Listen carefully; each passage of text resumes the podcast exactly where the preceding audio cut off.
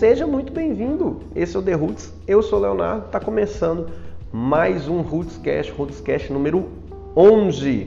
Já estamos aí caminhando, trilhando vários passos, então se você puder acompanhar os outros, os outros 10 Rootscasts, eu vou te convidar aí a estar tá nos acompanhando, é claro.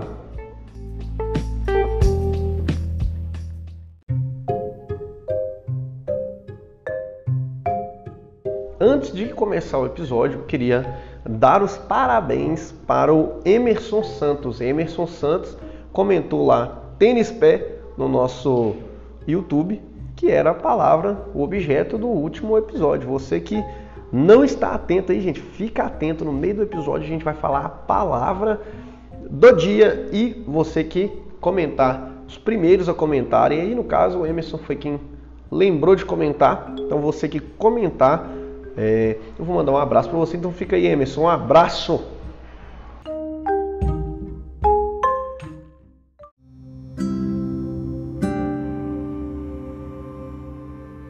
Muito bem. Então, a gente vai para o nosso tema de hoje, que você já viu na nossa capa. Feliz é quem chora. Baseado lá em Mateus 5, no versículo 4, que está falando assim, ó, bem-aventurados que choram, porque serão consolados. Então, se a gente ler o capítulo 5 de Mateus, lá no versículo 3 até o versículo 11, a gente vai ver como que é contraditório, né, de certa forma, a ideia que é apresentada no texto. Contraditório, é claro, se a gente levar em conta a sabedoria que a gente vê fora das Escrituras. Lá em 1 Coríntios 1,18, a gente lê assim, ó, certamente a palavra da cruz é loucura para os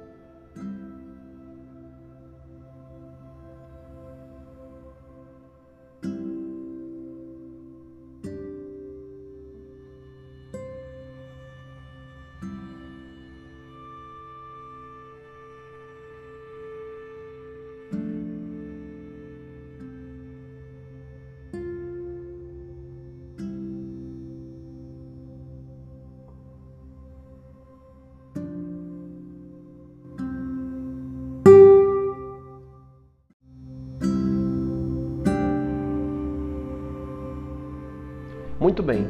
Então, se a gente pensar com a sabedoria do homem, faria mais sentido talvez a gente falar assim: bem-aventurados que se alegram, né? Mas até em um filme infantil a gente pode perceber como que alguns momentos de choro e tristeza eles fazem parte de algo importante de fato na nossa vida. Um filme que eu gostaria de falar para vocês é o filme Divertidamente. Divertidamente ele conta a história de uma garota de 11 anos, é a Riley que ela tem que enfrentar várias mudanças importantes na vida dela. Os pais dela decidem deixar a cidade natal dela, onde ela cresceu, onde ela tinha amigos, para viver em São Francisco, na cidade grande. Então, dentro do cérebro da Riley, nesse filme, convive várias emoções diferentes, os, os emojis dela. a alegria, o medo, a raiva, o nojinho e a tristeza. A líder desse grupo é a alegria, ela se esforça o tempo todo para fazer que a vida da Riley seja uma vida feliz o tempo todo. E ela suprime qualquer emoção de tristeza que possa aparecer lá. Parece até a nossa vida, né? A gente tenta viver e apagar os momentos tristes da nossa vida. Mas enfim. Durante o filme, a gente vai ver uma luta é, e a imaturidade mesmo das emoções, que eram todas ligadas a uma falsa sensação de felicidade. Para as emoções, a Riley era uma garota feliz o tempo todo. E ela foi criando as suas ilhas de personalidade, conectadas com a alegria. Eram seus amigos, era o esporte, né? Ela era, é, ela era empolgada. Então, durante essa mudança para uma outra região, onde seu esporte favorito, o hockey, não era bem visto, onde seus amigos não estavam, onde seus lugares de segurança, escola, sua casa que ela cresceu também não estavam lá. Então, tudo aquilo que ela vivia e que era conectado é, à sua personalidade eram coisas ligadas à alegria do homem, aquilo que a gente viu lá atrás. Então, assim, várias dificuldades durante a adaptação da Riley vão fazer ela passar por um momento de tristeza, um momento de reflexão. No fim, a família de Riley, nesse momento triste, se mostra mais unida que nunca. E o amor se mostra superior. No final, ela cria uma ilha de, de personalidade muito mais forte que todas as outras que ela teve, que ela perdeu durante o filme, que era conectada entre a alegria e a tristeza. A gente via a maturidade da Riley, porque ela tinha encontrado o equilíbrio e percebido que a vida é feita tanto de momentos alegres quanto de momentos tristes também. E esses momentos tristes que nos levam a aprender, a desenvolver e a amadurecer. Assim na nossa vida não podemos deixar também a alegria querer dominar todas as nossas emoções.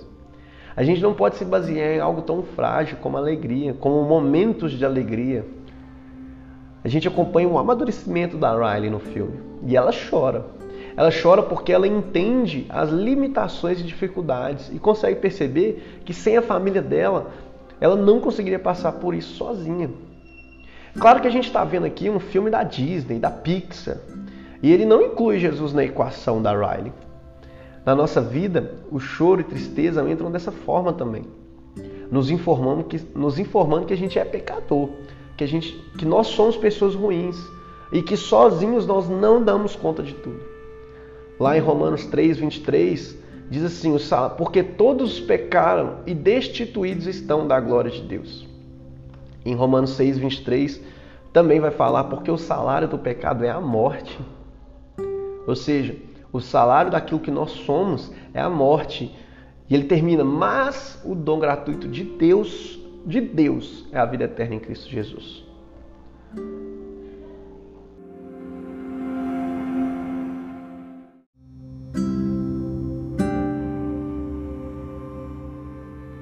Depois disso, você deve estar perguntando, mas pelo que chorar?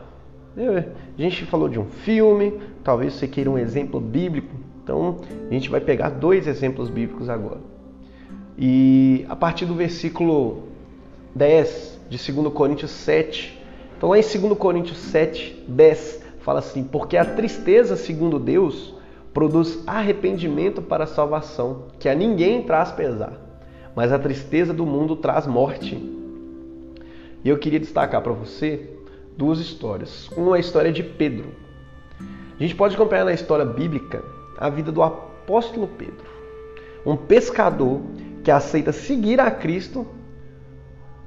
E a gente vê um homem que se vê forte, com seus méritos, e com seus méritos ele consegue ser mais amado, ele consegue ser suficiente, ele consegue ser importante. Um homem que com tudo isso, ele caminhou com o próprio Cristo vivo. Acompanhamos aqui um Pedro, assim como a Riley, imaturo, mas cheio de convicções. E de fato, Pedro recebe uma revelação direta do Espírito Santo. Ele fala para Jesus: Tu és o Cristo, o Filho do Deus vivo. Isso não foi revelado a ele por carne, mas pelo Espírito. E o homem que teve fé suficiente para sair do barco. Quando questiona se é mesmo Cristo que está andando sobre as águas. E eu te pergunto: quanto de nós que sairia do barco, hein? Acho que nenhum de nós. Mas o homem que demonstra uma arrogância tamanha a ponto de impedir, ou de tentar impedir, mais, melhor dizendo, né? que Cristo fosse crucificado. E nas duas vezes que ele tenta fazer isso, ele é repreendido por Cristo. Uma vez que ele fala que iria impedir, Cristo manda ele afastar, porque isso eram coisas de Satanás que ele estava falando. E na segunda vez ele corta a orelha do, do soldado romano a fim de impedir que levassem Jesus. E Jesus o repreende nas duas vezes. E aí, ele vem mais uma vez, no afã de ser o maior entre seus irmãos, e é confrontado por Jesus. E Jesus diz: Ei, você vai me negar três vezes ainda.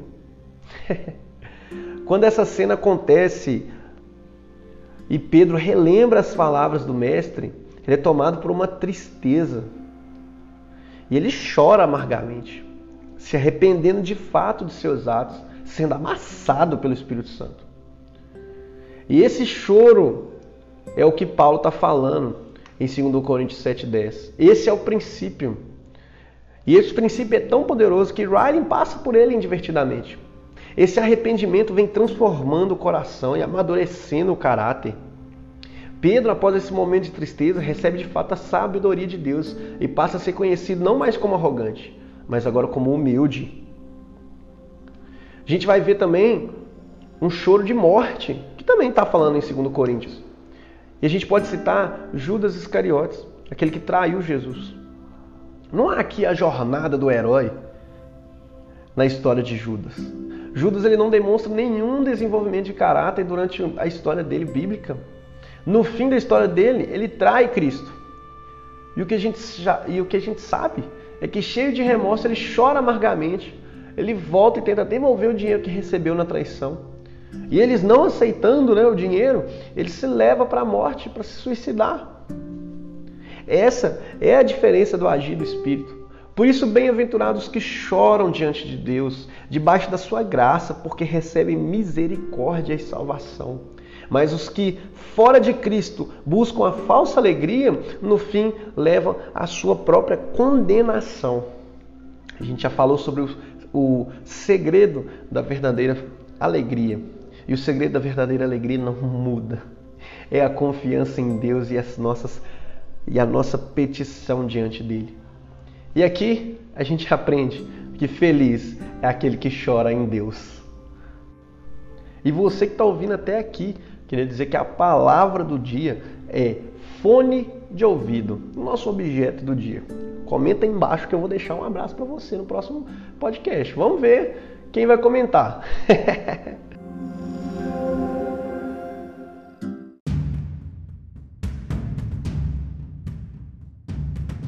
Pessoal, você que ouviu até aqui, que já ouviu nossa palavra do dia, comenta aí embaixo, curte o podcast, gente, compartilha, tá bom? Tenho certeza que vai abençoar muitas pessoas. Que a gente possa caminhar junto nesse entendimento, nessa graça, entendendo que o segredo da verdadeira alegria é a confiança em Deus. E nesse podcast a gente percebeu que até mesmo os momentos de tristeza nos levam a crer em um Cristo que é verdadeiro que se entregou por nós. Então, por favor, você que gostou, compartilha, curte, comenta aí embaixo, tá bom? E um abraço para todos vocês, ó, e um beijão.